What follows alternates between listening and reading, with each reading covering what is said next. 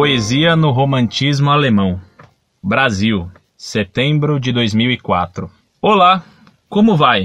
Entrei nesse site à procura de algo sobre a poesia no romantismo alemão. É que estou fazendo uma monografia e precisava verificar se na poesia alemã desse período havia também uma espécie de elogio à morte, ou mais especificamente ao corpo em decomposição, como o que Baudelaire ou Álvares de Azevedo demonstram em algumas de suas poesias. Se possível, gostaria de obter uma resposta. Obrigado.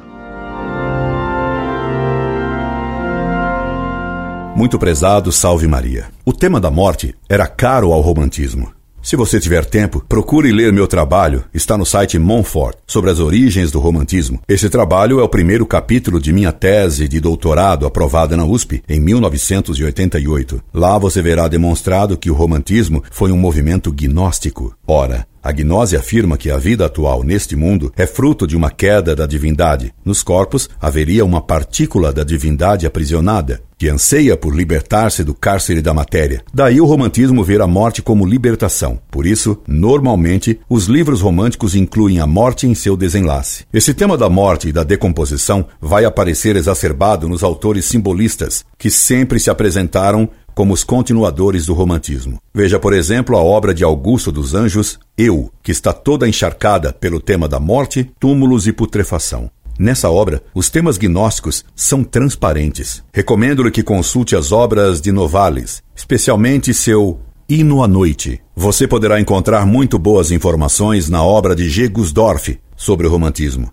no qual transparece a relação entre o romantismo e a heresia modernista condenada por São Pio X.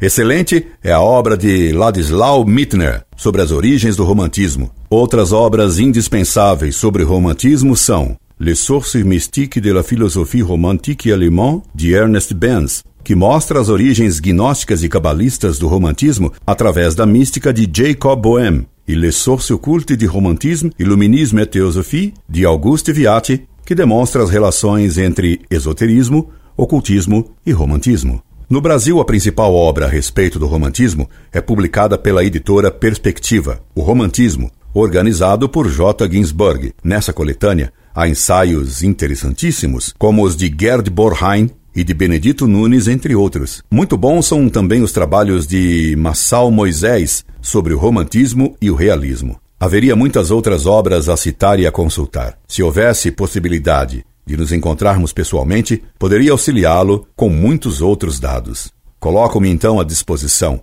e para isso lhe peço que me envie seu telefone ou endereço, caso você tenha interesse. Incorde Jesus Semper, Orlando Fedeli.